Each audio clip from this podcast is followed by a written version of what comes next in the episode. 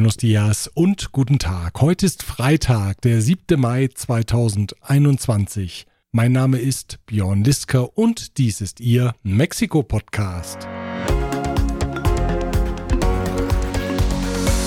Diese Ausgabe erreicht sie mit der freundlichen Unterstützung von German Center Mexiko, Büros, Beratung und Netzwerke unter einem Dach.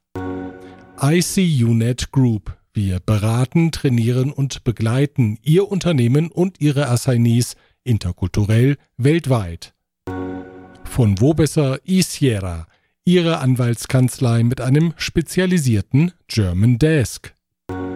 Rödel und Partner, Ihre maßgeschneiderte Wirtschaftskanzlei. Global Mobility Partners, Ihr Spezialist für Umzüge von und nach Deutschland. Die unterbrochene Ader ist der Titel dieser Ausgabe und der bezieht sich auf das Unglück der Metrolinie 12 am vergangenen Montag. Im Gespräch mit Moritz Deppe von Rödel und Partner kläre ich offene Fragen zum Outsourcing-Verbot und dann sind da noch die Zapatisten, die sich auf den Weg nach Europa gemacht haben. Das sind einige der Themen in dieser Ausgabe, die auch von folgenden Firmen unterstützt wird. Evonik ein weltweit führendes Unternehmen der Spezialchemie. Klöme.com, der Spezialist für IEC-Elektrokomponenten im Bereich Automatisierung und Energieverteilung. Kernliebers, der globale Technologieführer für hochkomplexe Teile und Baugruppen mit den Schwerpunkten Federn und Standsteile. König und Bauer Latam, Maschinen und Services für die Druck- und Verpackungsindustrie.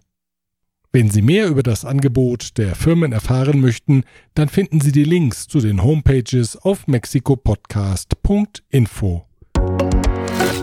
Zu einem schweren Unglück ist es am späten Montagabend auf der Metrolinie 12 im Südosten der Hauptstadt gekommen. Die Metro verläuft hier in fünf Metern Höhe über der Avenida Tláhuac. Den bisherigen Erkenntnissen zufolge gab zwischen den Metrostationen Olivos und Tesonco südlich des Periferico ein Träger unter der Last des Zuges nach. Zwei Waggons stürzten in die Tiefe. 25 Personen kamen ums Leben, mehr als 70 wurden verletzt. Die Rettungskräfte arbeiteten unter dem Einsatz ihres Lebens, denn es war zunächst unklar, ob die Konstruktion weiter nachgeben würde und es zu einem erneuten Abrutschen der in der Luft hängenden Waggons kommen würde. Die Metrolinie 12, die auch den Beinamen Goldene Linie trägt und goldfarben im Metroplan eingezeichnet ist, verläuft vom Stadtteil Tláhuac im Südosten von Mexiko-Stadt bis nach Miscuac im Westen. Die Gesamtlänge der Linie beträgt fast 24 Kilometer und sie hat 20 Bahnhöfe. Sie ist eine wichtige Transportader, die täglich von einer halben Million Fahrgästen genutzt wird. Zunächst einmal ersetzen jetzt 490 Autobusse die Metrozüge auf dieser Strecke. Es ist das schlimmste Unglück in Mexiko-Stadt seit dem Erdbeben vom September 2017. Und es hat auch eine politische Komponente, die die derzeitige Oberbürgermeisterin der Hauptstadt Claudia Schenbaum und den heutigen Außenminister Marcelo Ebrard in das Unglück verwickelt. Beide gelten als potenzielle Nachfolger von Andrés Manuel López Obrador. Während Ebrard sich für mögliche Fehler bei der Konstruktion der Metrolinie Kritik anhören muss, steht Schenbaum im Fokus, weil die Instandhaltung der als problematisch geltenden Linie offenbar Mängel hatte. Eingeweiht worden war die Linie im Jahr 2012 als Schlusspunkt der Amtszeit des damals regierenden Oberbürgermeisters Marcelo Ebrard. Während dessen Vorgänger Andrés Manuel López Obrador einen Abschnitt des Periferico mit einem zweiten Stockwerk ausgestattet hatte, das ja eher der Mittel- und Oberschicht zugutekommt, die über eigene Autos verfügt, tat Ebrard etwas für die eigentliche Wählerschaft der linken PRD, der beide Politiker seinerzeit angehörten, er investierte in den öffentlichen Nahverkehr. Allerdings gab es von Beginn an auch Kritik an dem Projekt der Linie 12. Einerseits kamen immer wieder Korruptionsvorwürfe auf, Im Zuge von Ermittlungen verloren 30 Mitarbeiter der Hauptstadtverwaltung ihren Job. Andererseits äußerten Experten immer wieder Zweifel an der Sicherheit der Linie. Und schon nach einem Betriebsjahr ließ Ebrards Nachfolger Miguel Ángel Mancera die Linie ruhen, weil Fachleute an mehreren Stellen eine ungewöhnlich hohe Materialermüdung festgestellt hatten, die einen sicheren Betrieb nicht mehr garantierte. Nach der Instandsetzung und der Wiederaufnahme des Betriebs setzte das Beben vom September 2017 dem hochgelegten Teil der Strecke zu. Anwohner wiesen wiederholt auf deutlich sichtbare Schäden an Trägern und Säulen hin. Besonders glaubwürdig ist die Schilderung des obdachlosen Miguel, der nämlich seit Jahren nächtlichen Schutz unter der Konstruktion sucht. Er berichtet in einem jetzt auf YouTube veröffentlichten Video davon, dass die Schwingungen der Konstruktion immer besorgniserregend gewesen seien. Als aber der Unglückszug über ihm fuhr, spürte er sofort, dass etwas Dramatisches geschah. Ihm und seinen Freunden gelang es gerade noch, das Leben zu retten, bevor die Konstruktion einstürzte. Nicht einmal seine Decke habe er mitnehmen können, erzählt er. Miguels Analyse sorgte für Aufsehen. Der sandige Untergrund sei für eine solche Konstruktion nicht geeignet, man merke doch bei jedem Beben, wie sich besonders die zahlreichen noch immer vorhandenen Minenstollen bewegten. Zudem hätten die Verantwortlichen offenbar am Material gespart und in die eigene Tasche gewirtschaftet. Ausbaden müssten das nun, wie immer, die Armen, sagte Miguel. Por una idiotez, y perdón lo digo así, por una idiotez de nuestras autoridades que quieren llevarse un dinero en la bolsa, compran materiales de mala calidad. Y ahí están las consecuencias. Y ahorita vienen las elecciones y se van a echar la bolita unos a otros. Beauftragt sind nun in- und ausländische Experten mit der Klärung der Unglücksursache. Ob der obdachlose Miguel mit seiner klugen Analyse das Ergebnis schon vorweggenommen hat, wird man sehen. Der staatliche Erdölkonzern Pemex hat mitgeteilt, dass der Bau der Raffinerie Dos Bocas in Tabasco nicht fristgerecht fertiggestellt werden kann. Die Aufnahme des Probebetriebs ist nach dem derzeit aktuellen Zeitplan für 2022 vorgesehen. 2023 soll dann der reguläre Betrieb starten. Dies sei zu modifizieren, heißt es etwas blumig in der Mitteilung von Pemex. Energieministerin Rosionale hat dies gestern zurückgewiesen. Die Raffinerie werde fristgerecht fertiggestellt, sagte sie im Beisein von Präsident López Obrador. 50 Milliarden Pesos, umgerechnet gut 2 Milliarden Euro, will Mexikos Regierung zeitnah in Technologien investieren, die den Zoll perfektionieren sollen. Bekanntlich hat im vergangenen Jahr das Militär die Kontrolle über den Zoll übernommen. Nun gelte es, die Abläufe zu beschleunigen und im Vergleich zu den Partnerländern wettbewerbsfähig zu machen, sagte der Leiter der Zollbehörde Horacio Duarte Olivares. In dem Bestreben, Korruption beim Zoll zu unterbinden, seien zudem in den vergangenen Monaten Funktionäre entlassen worden, ergänzte er. Medienberichten zufolge haben diese Entlassungen für Unruhe in der Behörde gesorgt. Der berüchtigte Drogenboss El Guero Palma soll freikommen. Das hat jetzt ein Gericht in Jalisco entschieden.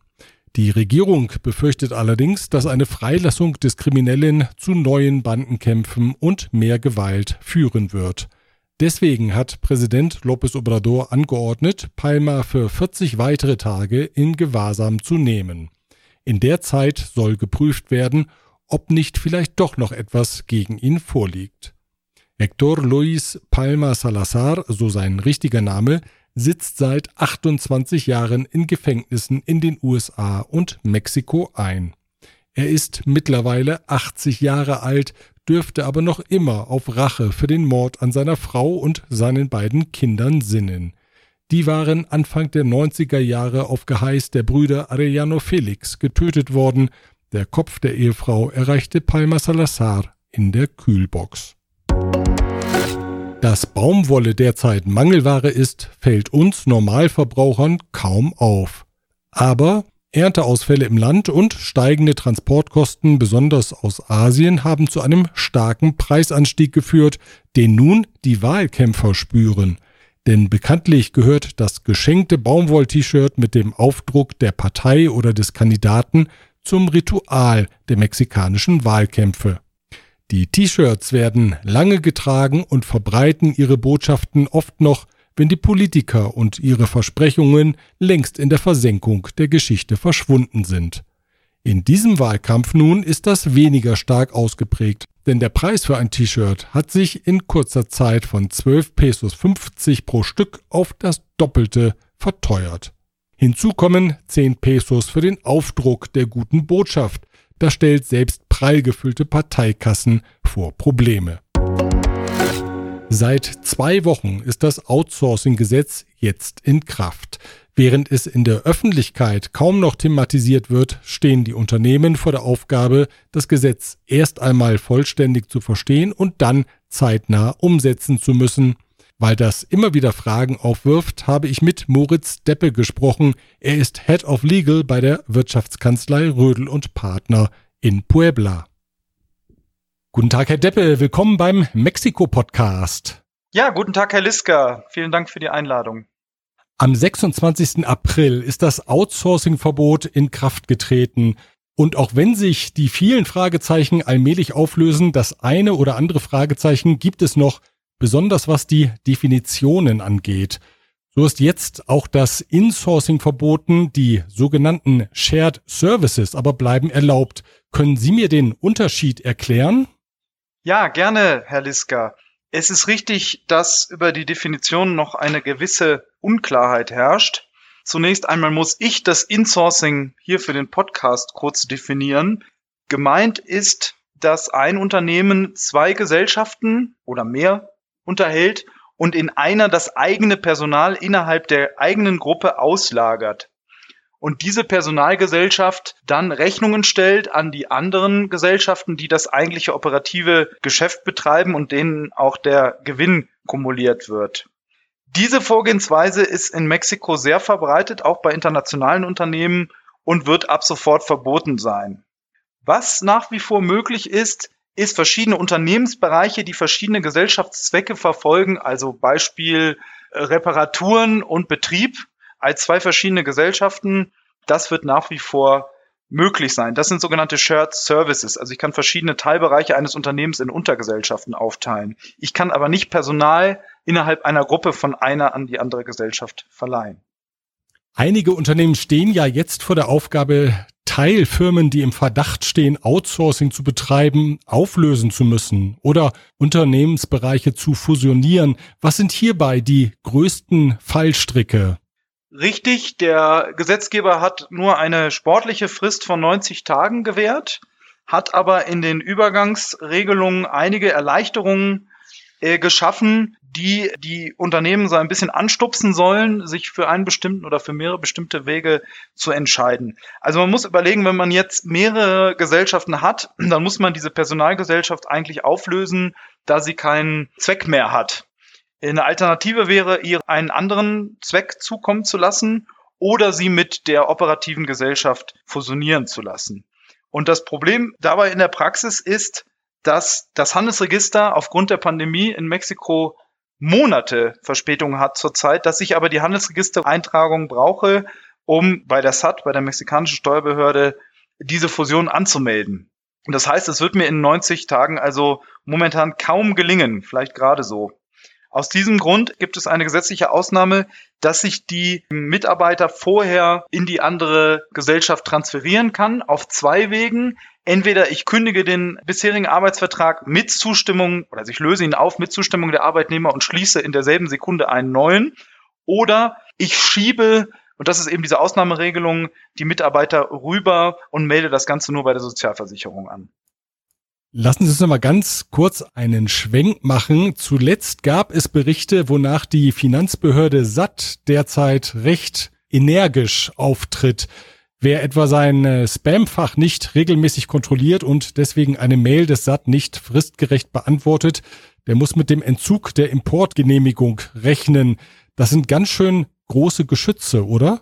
Das sind tatsächlich große Geschütze und wir können diese Erfahrungen oder diese Berichte hier aus unserer Mandantschaft so bestätigen in ganz verschiedenen Bereichen man muss bei der Steueranmeldung eine E-Mail angeben, eine E-Mail-Adresse angeben und wenn man die dann nicht regelmäßig kontrolliert und den Spam-Ordner nicht kontrolliert, wird sofort das Importregister suspendiert. Es wird also nicht aufgelöst, sondern man kann dann temporär nicht importieren und Sie können sich vorstellen, was das für unsere Mandanten auslöst, wenn gerade eine Maschine über den Atlantik auf dem Weg zu Ihnen ist. Das löst also erhebliche Kosten aus und in diesem Außenwirtschaftsbereich, in diesem Zollbereich ist höchste Vorsicht geboten und eine gute Vorbereitung ist Muss momentan. Also es gilt jetzt täglich mehrmals in den Spam-Ordner zu schauen und sofort zu antworten. Vielen Dank, Herr Deppe, für Ihre Informationen und Einschätzungen. Ja, vielen Dank, Herr Liska. Sieben Zapatisten haben sich am vergangenen Sonntag auf die Seereise nach Spanien gemacht. Die Indigenas der Maya-Kultur wollen damit an die Eroberung ihres Landes durch die Spanier erinnern, die vor 500 Jahren das Zentrum der Aztekenkultur, Tenochtitlan, einnahmen. Die Zapatisten sind eine Gruppe Aufständischer, die seit 1994 im Bundesstaat Chiapas aktiv sind und für die Rechte der indigenen Bevölkerung eintreten. Die Abordnung, die mit dem Schiff La Montaña Mitte Juni Galizien erreichen will, nennt sich Geschwader 421. Sie besteht aus vier Frauen, zwei Männern und einer Person, die sich keinem der beiden Geschlechter zugeordnet fühlt. Die La Montaña ist ein rostiger Kahn, der bis vor kurzem den nicht völlig von der Hand zu weisenden Namen Stahlratte trug. Die Mannschaft besteht aus deutschen Freiwilligen, die unter dem Kapitän Ludwig Hoffmann aus Bremerhaven auf dem Motorsegler fahren.